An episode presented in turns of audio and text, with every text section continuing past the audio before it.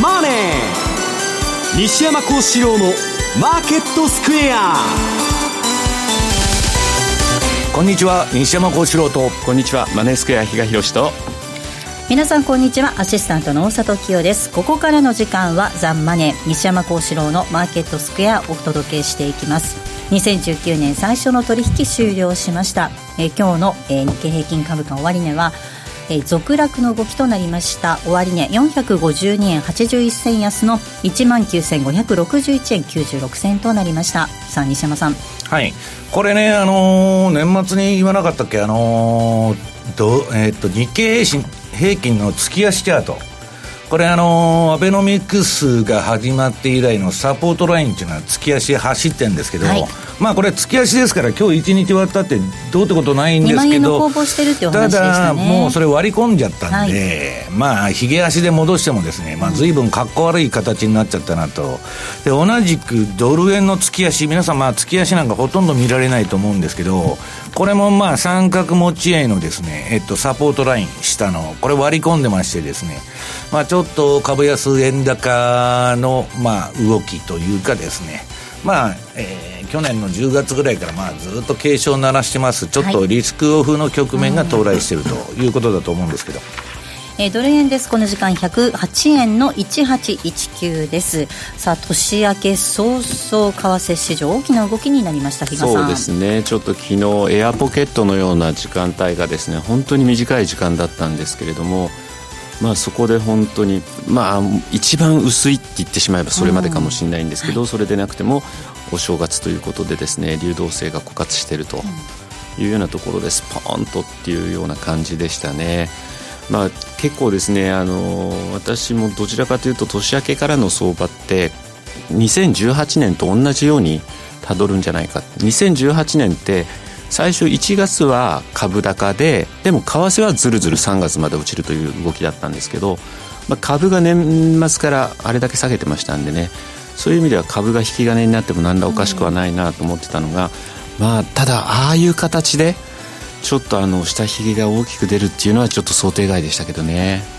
まあ、西山さん以前より円高も注意というお話ありましたよね、はい。あのー、私はあんまり想定外でなくて、はい、あのー、まあ、自分で出してるメールマガのね、うん、えー、12月25日号、まあ、大沢さんも読まれたかと思うんですけど、はい、これでまあ9円77、まあ、先週のこの番組でも言ってたと思うんですけど、うん、8月安値終わっちゃうとこの円安軌道は終わるんだと。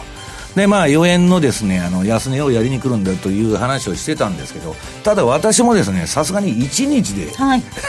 ついちゃうとは。1日というより 本当に5分10分の世界なんですけど私はねああいうことが起こるっちゅうシミュレーションを、えー、ヘッジファンドに2001年にも見せてもらってるんですけどなんでまあああいうことが起きるかっていうのはえー、っとこの番組で、えー、っとこの後説明したいと思います、はい。はい。えさて本日は雇用統計の日ということで特別プレゼントをご用意しております。番組特製のクオカード500円分を5名の方にプレゼントいたします。プレゼントのご応募にはキーワードが必要になってきます。YouTube の画面に表示されるあるいは番組のエンディングで西山さんが発表してくれるキーワードを添えていただいてご応募いただきますようお願いいたします。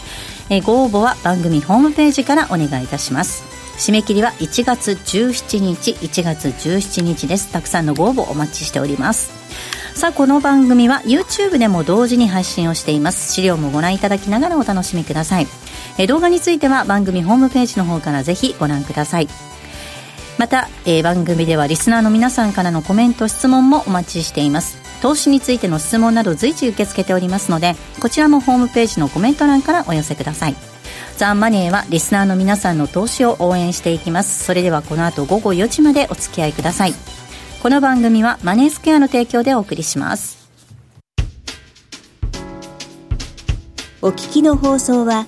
ラジオ日経です。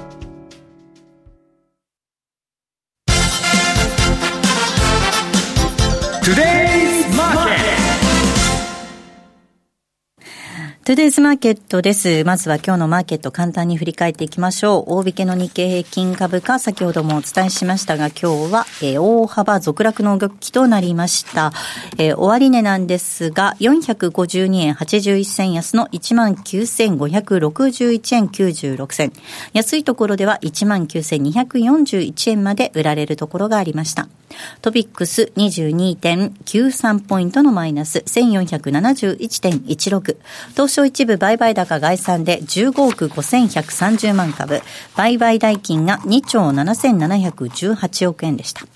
値上がり銘柄数が598、対して値下がりが1475、変わらずは56銘柄となっています。東証一部売買代金のランキング、トップがファーストリテイリング、2位に任天堂が入っています。3位がソフトバンクグループ、そして4位がトヨタです。えー、5位に武田が入っていまして、6位にソニー、そして7位が、えー、通信のソフトバンク、9434通信のソフトバンクが7位に入っています。8位がキンエンス、そして三菱 UFJ 村田製作と続きました。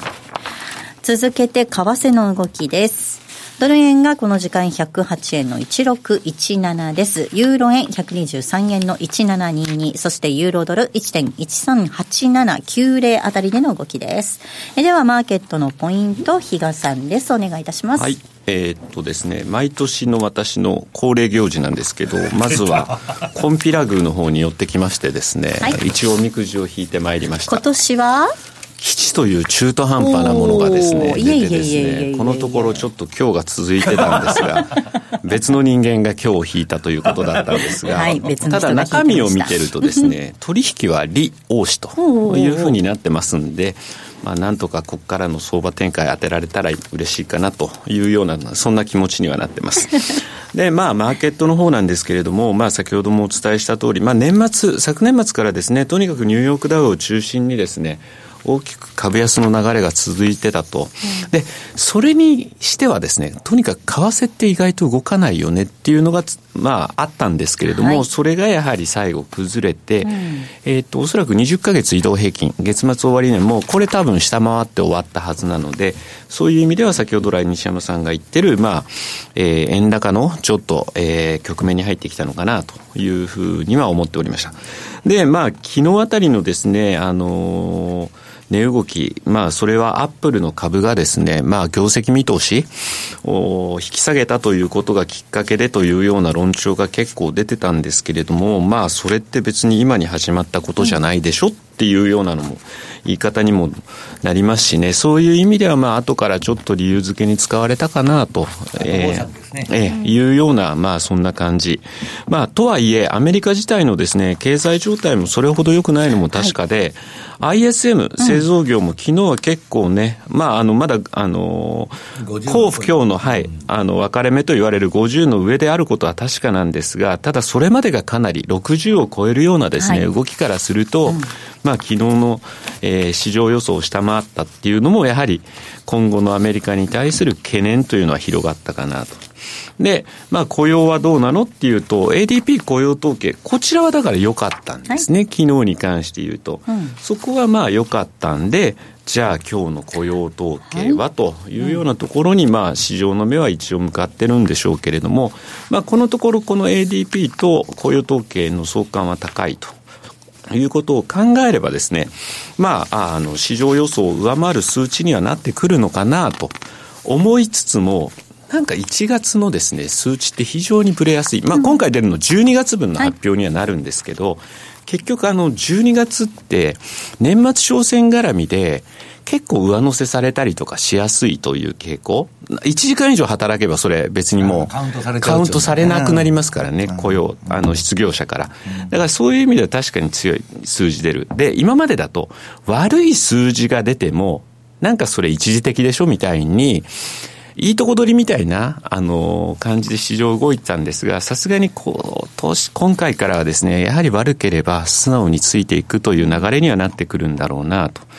いうふうに思ってます。で、まあ、今日あたりはですね、少し、まあ、あの、先ほど日経はですね、下げてスタートというところであったんですが、まあ、昨日の下げが結構きつかったせいか、為替はどちらかというと、はい、今ちょっとまた戻ってきてるんですが。そうですね。108円台まで戻してそうですね。ただ、ここに関しては、鵜呑みにできないというふうに、真空地帯でしょ。はい、思ってるので、私自身、ここから一旦戻っていくことはある程度想定しても、例えばなんですが、日銀の単管で出てる想定レート、確か3月末のって109円台なんですよ。そういうことからすると、ちょっとこの数値って輸出サイドからは物足りないですし、うん、じゃあこれまで結構動いてた輸入サイド、どう出てくるの？ここから買いで入っても全然不思議ではないと思うんですけども、うん、まあ、昨日のあの安値というのを見ちゃうと、はい、そうそう動きづらいでしょうし、さらには、まだ年始めということで、なかなかその、えー、ニーズもないだろうということを考えるとですね、意外とやっぱりちょっとドル円ってまた上値が重くなって、下を試す動きになってくるのかなと。えー、いうふうに思ってるんですね。で、ただ一つ、えー、こちらお邪魔する前にですね、まあ、ブルームバーグに出てたんですが、あの、びっくり予想で有名なバイロン・ウィン。あの方がなぜかまた S&P500 は今年15%上昇するという予想。びっくりになっちゃったんでしょ、それ普通前向なんか割とですね、ポジティブななんか予想だったせいか、うん、まあそれを前倒しでちょっと発表してたと。リセッションは2021年より前には起きないとの見方を示したというふうには言ってるんですが、あくまでこれびっくり予想なんで、はいあの、当たる当たらないっていうのはですね、まあ二の次というところにもなってるんで、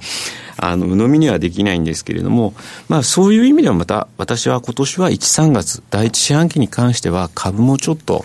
えー、厳しい局面、そう考えると、為替もその、えー、1、3月に関しては、去年同様、やっぱりちょっと下を試す展開になるんじゃないかなというふうには考えてます。はい。ということで、西山さん、やっぱり為替、ドル円は下方向見といた方がいいということですかね。ま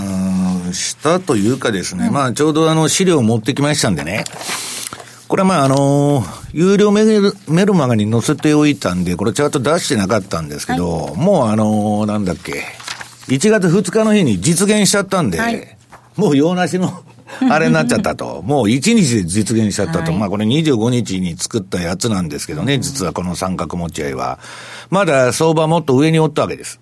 で、この皆さんね、えっと、横の水色のラインが帯。はい、これ過去3ヶ月の市場参加者のコスト。で、今もうそこからはるか下でやっとるということなんですね。みんな捕まってる、ドル円のロングが。で、えー、っと、この三角の、そのでっかい三角持ち絵の中の黄色い三角、小さい。ここまで落ちてくると。この相場は、もう9円77割っちゃった時点で、この三角持ち合いの加減を試して、で、そこで止まら、止まらなければ、4円の65を、えー、トライしに行くと。でね、まあ、あの、ブルームバーグのデータでいくと、あの、この2日の安値っていうのは、えっと、104円の77銭になってるんですよね。確かそう。でね、もうその業者とか為替店頭取引なんで一本値っていうのは、あの、市場取引でないでない、ないんだけど、はい、3円50やってるとこもあればですね、もう、バラバラで、で、スプレッドもその時1円空いとる会社とか、1円50とかね、まあ、狭いとこは狭いんだけど、今度は値段が全然ずれてるとか、まあ、一、まあ一種のパニックになってたわけです。はい、で、まあどっちにしろ、これを抜いちゃったのがね、微妙な時間帯なんですよ。はい、ドル円レートの高値安値っていうのは、日本の市場でつける、つけると。と、日本の市場中定義でいくとね、まあ9時頃から3時頃だみたいな、うん、その定義あるわけですよ。まあ、あの、株もその時間にちょうど動いてますから、ね、えの、ニューヨークもやってない、日本もやってない、まあオセ、オセアニアとかね、まあシンガポールせいぜい。まあそこしか空いてない時につけた安値なんで、この、その、いくらが安値なのかわからない。3円50なのか、4円の70なのか、4円ちょうどなのか、私が見てた画面で4円ちょうどぐらい、その、なっとったんですけど、後で修正したりするもんで、それもわからないんですけど、これはね、多分、今後、この相場一回戻っても、またその4円の何々しかを、日本市場でトライする、うん、えー、可能性は非常に高いと。日本市場はい。はい、いうふうに思ってるわけです。うん、で、これもう三角持ち絵の形もまあ、ヒゲとはいえ壊れちゃってんで、うん、えー、っと、これまあ、上がかなりね、この三角持ち絵のあのー上の抵抗ライン、はい、レジスタンスを見てると、何回トライしても抜けなかったでしょ、うん、その前に。はい。だから下やりに来たと。うんそれだけの話なんです。だから、えー、アップルがどうのこうのとかいろんなことを言っとるんですけど、まああんまり関係ないかなという気がするんですね。で、またその下を行くかと思ったらこういう三角持ちややつらまた上抜いてくる場合があるんで、はいまあ気をつけないといけないんですけども、今のところ上抜く要素はないだろうと。じゃあ今、あの、あえっと、じゃあどういうその状況になってるのかと。ドル円の日足。これも本当に beautiful な、えー、ドル売り円買いトレンドが発生してて、これまあ私のチャートで黄色くローソク足がなってるとこは売りトレンド期間。赤いのが買いトレンド期間と。で、標準偏差と ADX が低い位置から両方上がって下抜けたと。えボリンジャーの、えー、21日ボリンジャーの1シ、マイナス1シグマの下でずっと取引やってると。典型的なトレンド相場なんですね。で、これはもう、どこまで下がるとかいうより、この1シグマの中に戻るかですね、このトレンドの、えーサインが消えるまではもうほっといて売りっぱなしというのがあれなんです。ただ今の相場ね、めちゃくちゃその下げたんで、上げもまあ3円とかですね、その日にもう、めちゃくちゃな動きしとるじゃないですか。で、まあ、いわば宇宙遊泳とか真空地帯を、まあ、どこ行くのかわからない。で、こういうのはね、えー、ちょっと手に負えないんですね。あの、落ち着くまで。あの、板がちゃんと揃ってきて、ボリュームができてきて落ち着くまでは、これね、上も下もこれから模索するはずなんですよ。しばらくギザギザやって、またもみ合い作る。で、下抜けちゃうか上抜けちゃうかで、もう一回動くっちゅうんですけど、まあ今のところはですね、えー、次4時間足。まあいずれにしても、えー、なんだ、えーっと、円高の流れにあると、もう黄色くあのドル円、売りのトレンドになってますから、で、1時間はですね、はいこれ、こっから模索しとるわけです、今。うんギザギザギザで、どどっっち行こうかなと。で、比嘉さん言ったように、こんな相場を上も下もやれないわけです。安、もうレンジ感が広がっちゃってますから、下105円から上110円ぐらいになっちゃってますから、こんな相場のですね、中途半端なところで売りも買いもできないっていうのは今の状況。ただね、冷静に見てみると、やはり上値は重いんです。だってもうみんな捕まってるんですから。そうするとね、次のドル円の週足と価格帯別出来高と。これはまあ、あのー週足でちょっと長めのを持ってきたんですけど、そうするとね、えー私が赤い線を引いてきたとこ。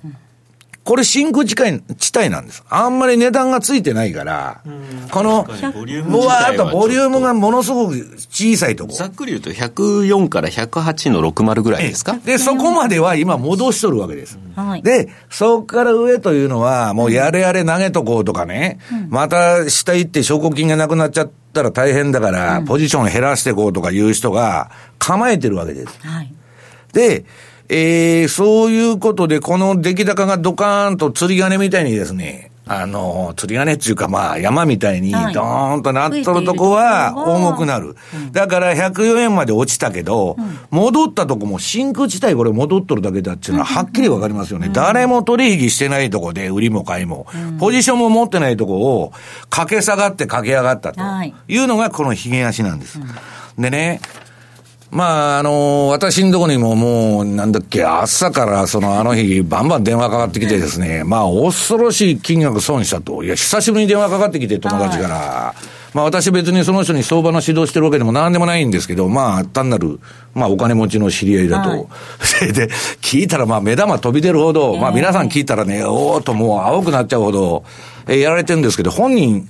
あの、あっさりしてるんですね。そうなんですね。なんか、それまで結構儲けてたらしくて、まあ、まあ、いつでもあっさりしてるんですけど、はいあのーこれ一体何が起こったんだというのが、普通の人の、はい。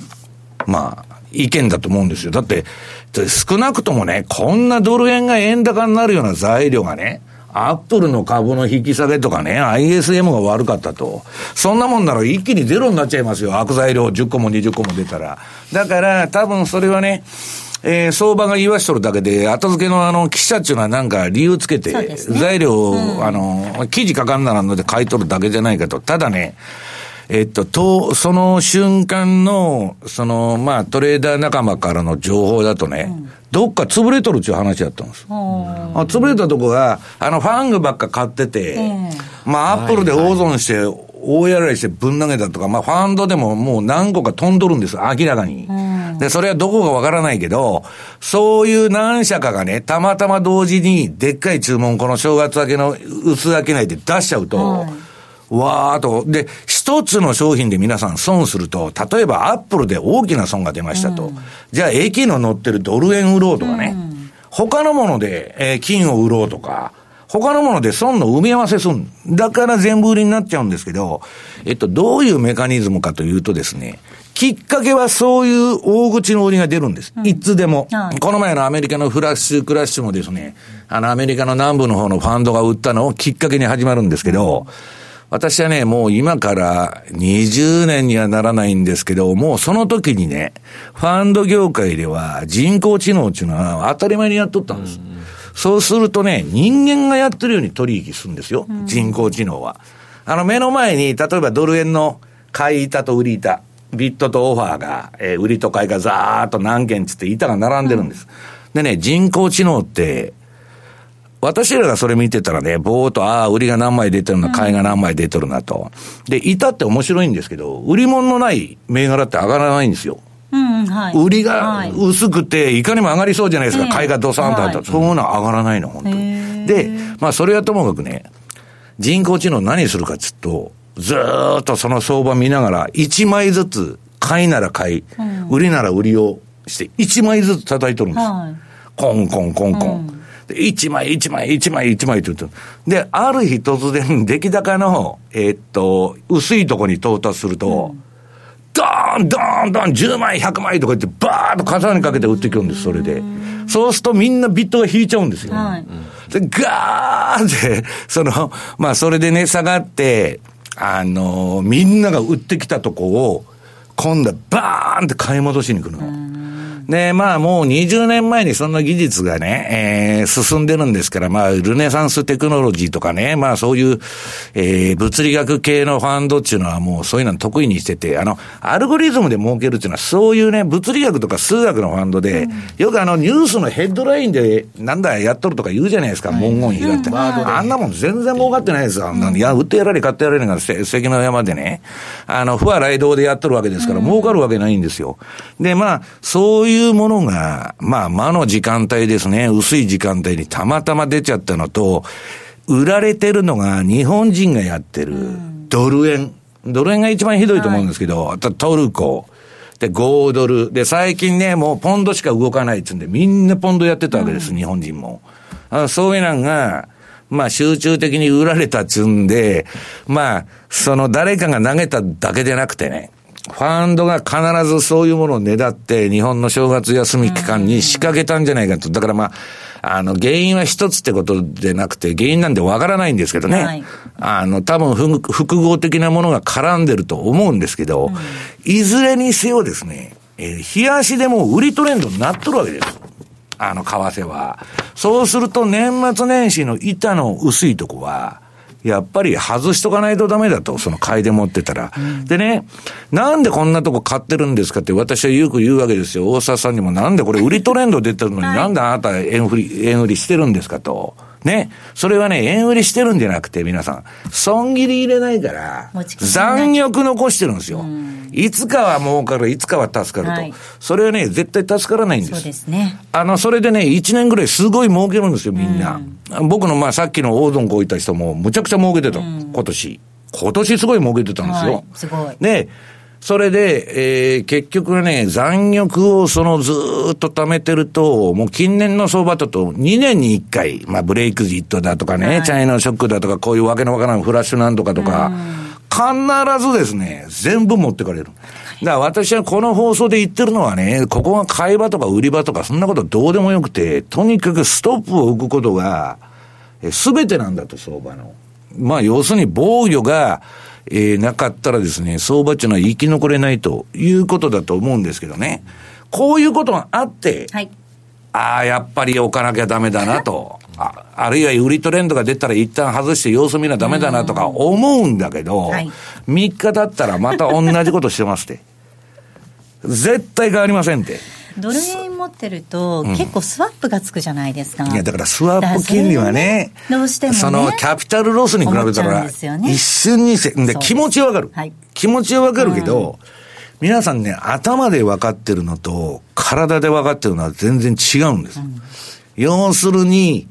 自分が本気で事業として相場やろうと思ったら、絶対切らないとダメ。で、たまにはね、私がそういう厳しいこと言うと、い、や、私趣味でやってますんでと、言われる人がいるんですけど、まあ、それはしょうがないなと。はいで、もう一つは、もう一つのやり方。はいまあ、証拠金が全部飛んじゃってもいいんです。はいそれは損していいだけの金しか入れとかないと。そういうやり方で、まあ別にお金のけとくというやり方をするしかね、これ、たまたま今回こういうことが起こったんであれなんですけど、で、逆に言えばですよ、これね、わ、私の周辺のファンド勢は、その、去年の、その、年末の株売りとか、これで、めちゃくちゃ祭りみたいになってるんですよ。私はさほど儲かってないんですけど、まあ、その獲物を狙うですね、弱いとなったらガンガン叩いてくるみたいな、まあさすが外人ですよね。その狩猟系は違うなと思ってるんですけど、まあいい相場でもあるんです。だけど、私が皆さんにこっからの相場注意したいのは、これもう、真空地帯ですから、こんなとこね、みんな取り返そうと思うんです。はい。取り返して出直しだと 思ってま。すで、ドタバタ行くぞと。で、やられてる金額がでかいもんですから、はいロットもでかくするの。そうするとね、売ってやられ、買ってやられ、もう完全に相場に遊ばれちゃうんですよ。だからそれにちょっと気をつけないといけないということだと思うんですけど。ここまではトゥデイズマーケットをお送りしました。お聞きの放送はラジオ日経です。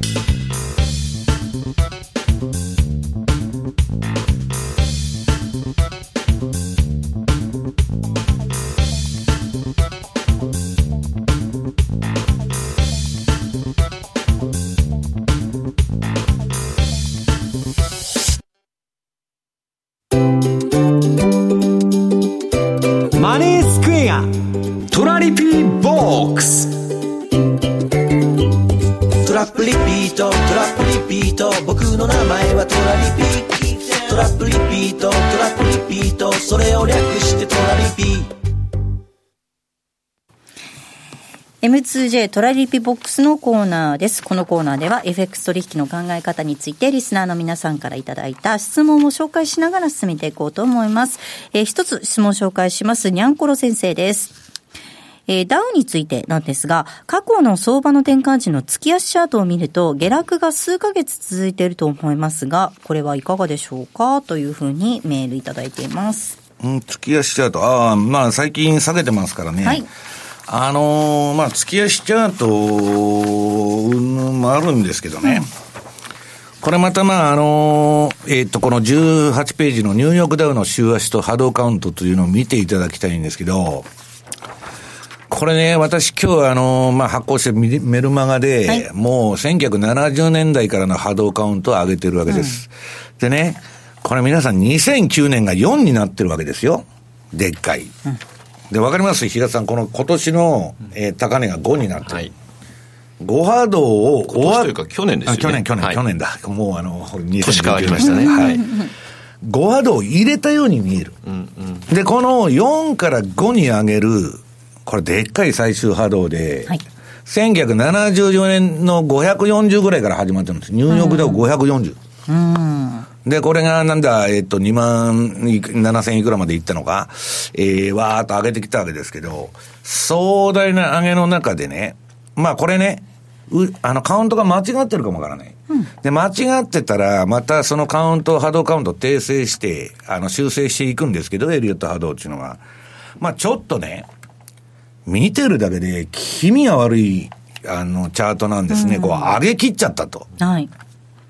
で、5の5というのは、大天井なんですよ。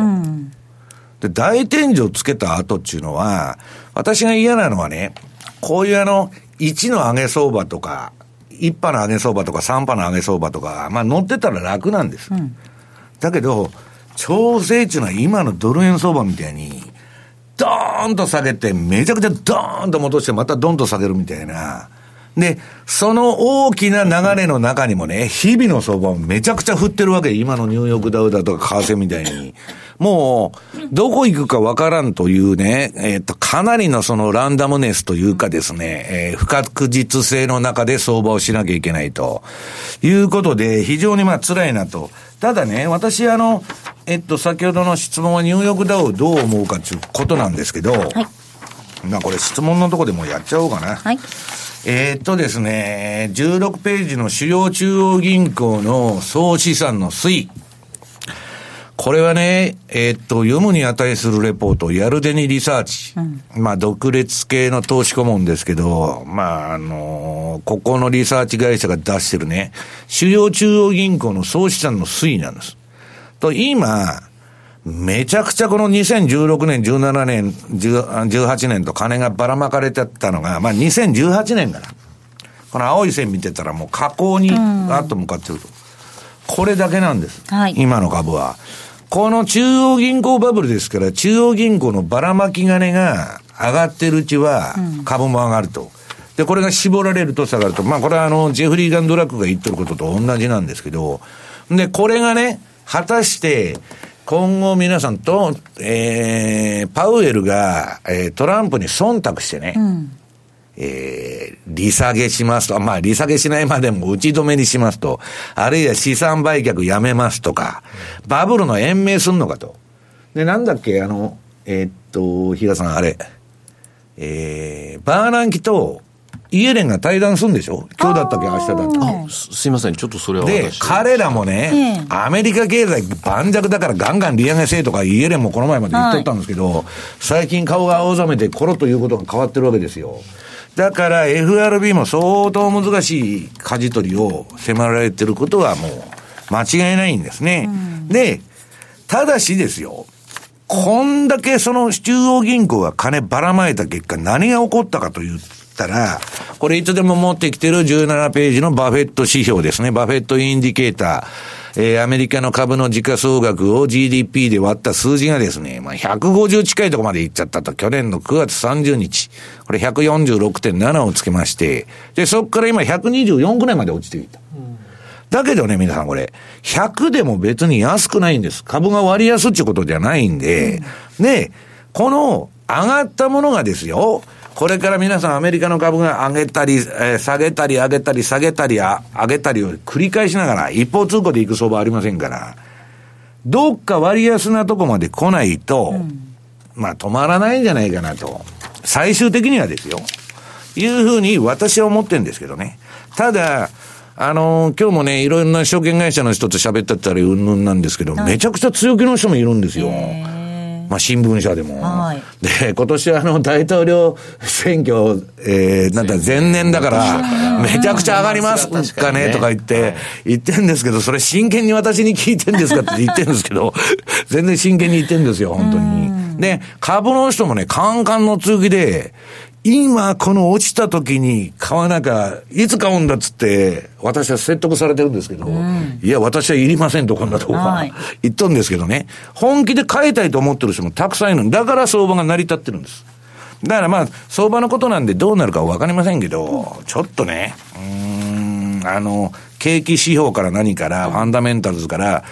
皆さんね、私がいつでも言うんですけど、株が下がるから景気が悪くなっていくんですよ。景気が悪くなるから株が下がるんじゃないんですよ。今のこの中央銀行が自作自演やっとる相場ですから。だからこの金が絞られたっていうことがですね、まあ最大の株の下げ要因というふうに考えてるんですけど。今の話のあれでいくと例えばこれまでって金利が下がると株高になるとかっていうちょっといびつな動きってあったじゃないですかそれもうこれから逆になるかも。でしょうね不景気だから、金利安、株安。そうですよねで、それはね、比嘉さんが言ってるのは、日本型のデフレ不況なんです。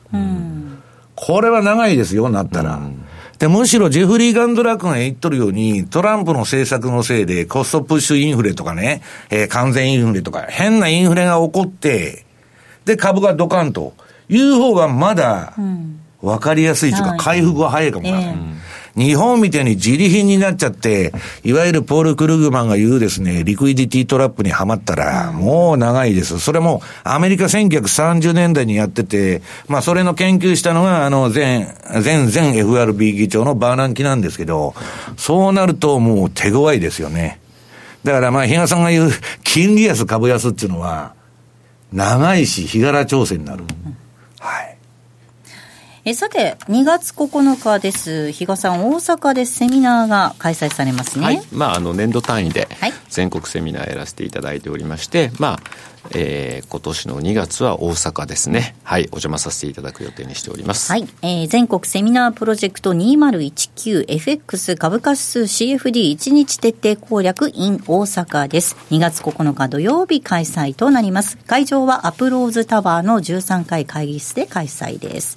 えー第4部に、えー西山さんの登壇予定ということです。第1部から第4部までたっぷりとお届けしていきますので、ぜひ皆様ご来場いただければと思います。え詳細番組ホームページご覧いただきましてご応募いただきますようお願いいたします。たくさんのご応募お待ちしております。ここまではトラリピボックスお届けしました。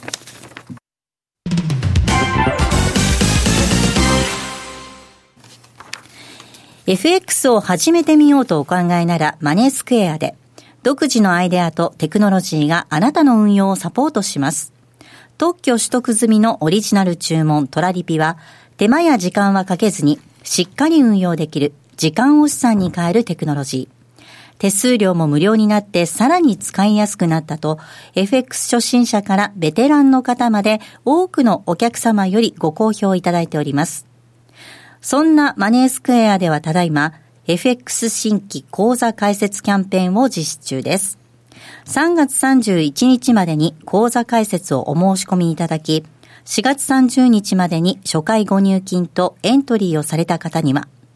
トラリピのノウハウが詰め込まれた一冊、書籍、実践 FX トラリ、実践 FX トラリピの教科書をプレゼント。さらに素敵な商品と交換できるマネースクエアポイントを期間中の新規成立高に応じて最大5万ポイントプレゼントいたします。まだ講座をお持ちでないあなた、ぜひこの機会をご活用ください。キャンペーンの詳細はザン・マネー番組ウェブサイトのマネースクエアキャンペーンバナーをクリック。毎日が財産になる。株式会社マネースクエア。金融商品取引業関東財務局長。金賞番号第2797号。当社の取扱い商品は投資元本以上の損失が生じる恐れがあります。契約締結前交付書面をよくご理解された上でお取引ください。お聞きの放送はラジオ日経です。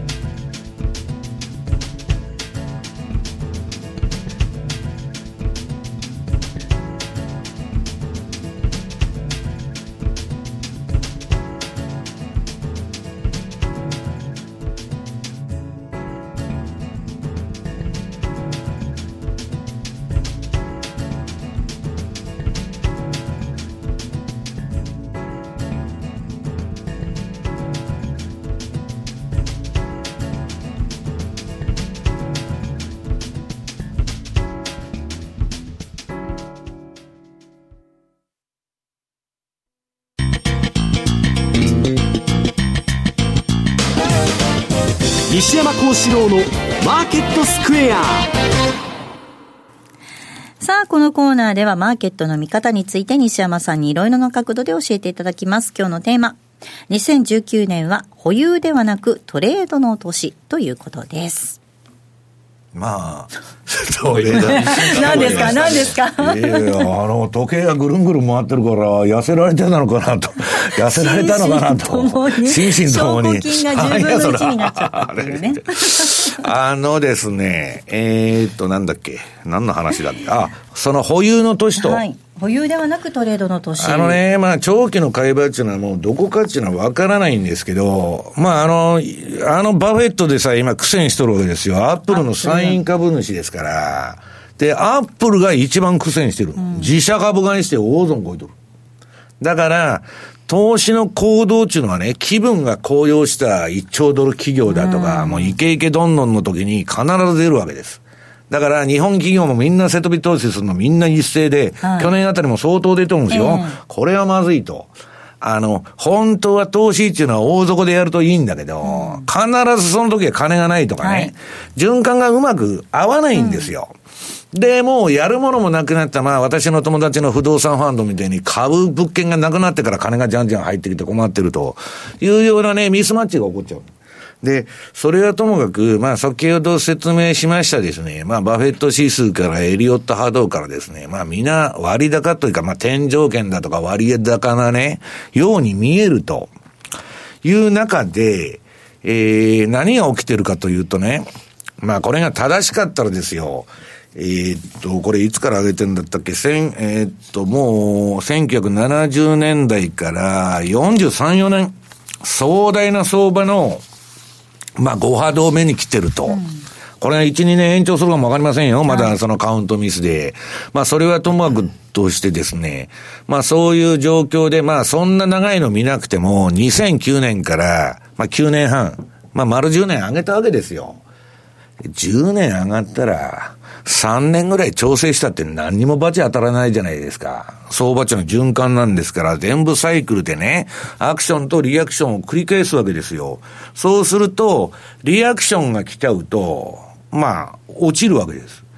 で、そこでね、うーん、保有してて、もしわーっと上がってきて、えー、長期に下げちゃうような相場になると、ダラダラ、と特にね、ダラダラ下げるのが一番よくない、切れないから。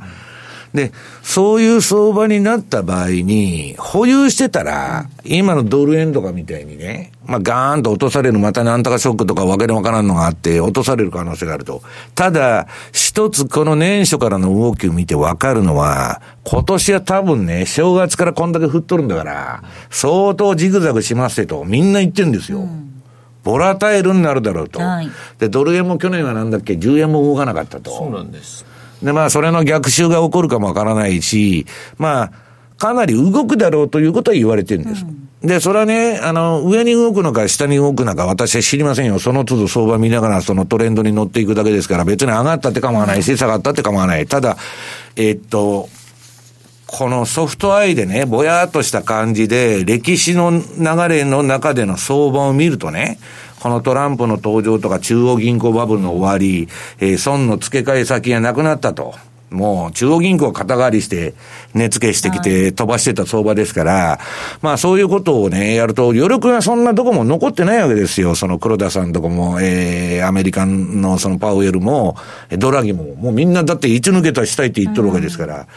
という中でね、やっぱりそれなりの下への、えっと、備えっていうのは必要だろうと。だから、まあ、下の相場っていうのはどういうことかっていうとね、株で皆さん言ったら下がる。ドル円で言ったら円高。これは、円安とか株高に比べて早いんです。はい動きが早い上にでかい。これはね、トレンドフォローの投資家にとっては、最高の相場なんですね。短期でめちゃくちゃ値幅が出ると。で、まあ大体日本の株でも戦前の株成金なんていうのは全部売り方ですからね。まあ一発いったれと。あの、私あんま売り好きじゃないんですけど、こう見えて。あの、いや、こう見えてあんま好きじゃないんですよ。あの、基本的に私も上げ賛成なんですから。はい上げ賛成ですけど、私は10年も上げた相場がね、20年も30年も続くって言ってるのがおかしいんじゃないかって言ってるだけの話で、まあ、あの、それはわからないですけど、えーっとね、トレードをしした方が、これはまあ、ポール・チューダーが言ってるんですけど、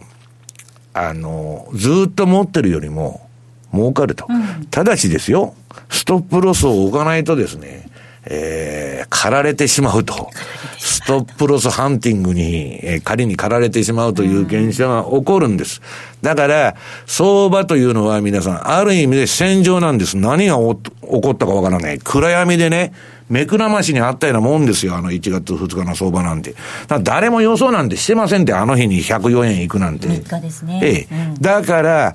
明日のことなんか誰もわからないんであれば、うん少なくともね、それがうまくワークするか、ストップを置いててもダメな場合もあるんですよ。はい、週明けで窓開けで3円、5円落ちましたと。そういうことにならないように、えー、ストップを置かないとですね、早い話が事業にならないんです。はい、趣味にはなっても、相場で毎年安定的に儲けようと思ったら、うん、防御がなかったらですね、なもん、あの、シカゴのラサール街では3年以内にほとんどのトレーダーって消えていくわけですから、勉強して勉強して、鍛えられたやつが来て、負けていくんですよ。シカゴ市場っていうのは。なんでかわかりますか？レバレッジがかかってるから。シカゴは先物オプションでしょう。ウォール街は現物投資家だから、ぼーっとしてても、まあ塩漬けで耐えてよかった。まあ会社クビになるかもわからないけど、はい、余裕があるんですよ、株の場合は。だから、えー、もう何にましてもですね、そのストップを置かないと、今年の相場とにかく危ない。上も下もですよ。これ調子に乗ってね、昨日104円なんて叩いてると、はい、あっという間に108円持ってかれるわけですから、両方危ないってことなんです。だから、あんまりね、落ち着くまで、ドタバタしない方がいいかもわからない。あの、何でもそうですけど、取り返そうとかね、そんなことは相場と何にも関係ないんです。はい、自分がやられた取り返そうと。相場の動きと何の関係もないんです。うん、自分の個人的な事情がね、今のドル円相場に大札さん反映されるかって言ったら何にも関係ない、ね、相場と。あともう一つは持ち値。私は103円で持ってるからまだ大丈夫だとか、うん、そんなこと関係ないんです。今ある108円の相場、107円の相場が円高に行くか円安に行くかということで判断しないと、自分の持ち値なんて全く関係ないということなんですね。ここまではマーケットスクエアをお届けしました。マーケット投資戦略さあ、投資戦略です。比嘉さん、お願いいたします。はい。まあ、これだけですね、相場が荒れてるんで、まあ、基本に立ち返って、まあ、ドル円なんだろうなとは思うんですけども、はい、まあ、今日、あの、一つ確認したいのがドルインデックスです。あれだけの相場、大きな動きした割に、このドルインデックス見ると、それほどドルって弱くないっていうのがはっきりしてると。いうところで見ると、まだやっぱりあのドルの強さっていうのはまだ維持されてるかなと。ただまあドル円のチャートを見ると、まあ、えー、売りトレンド、かなり大きな売りトレンドが出てるのはもう確かであると。で、こういう相場の時って確かにドル円もそれなりの値幅が出ちゃうんですけど、それ以上にドルインデックスがあれだけ強いってことになると、クロス円の下げの方がもっときつくなるはずなんです。うんはいうん、そういう意味では、今ちょっとクロス円のポジションをお持ちであるってことであるんだったら、うん、やっぱり軽くしておく必要があるということと、あとやはりあの、先ほどの西山さんのお話にも関連するところなんですが、日本の個人投資家の皆さんって逆張りが得意って言われるんですが、ただそれは買いしかやらない。やはりですね、あの、じりじりドカン、上げるときはじりじり、下げるときはドカン、スピードが速いっていうのも先ほど来西山さんから出てた通りなので、はい、ぜひとも売りというのも覚えてほしいし、今の相場少し戻ってきてるからといって、決して安心するべきではないというふうにですね、えー、お伝えしたいなと思ってます。はい。えー、キーワードなんですが、えー、金が新年です、はい、金が新年。はい。ということでお届けいたしました、えー、そろそろお別れです。ここまでのお相手は西山幸四郎とマネースクエア比嘉宏と大里清でした。さようなら。この番組はマネースクエアの提供でお送りしました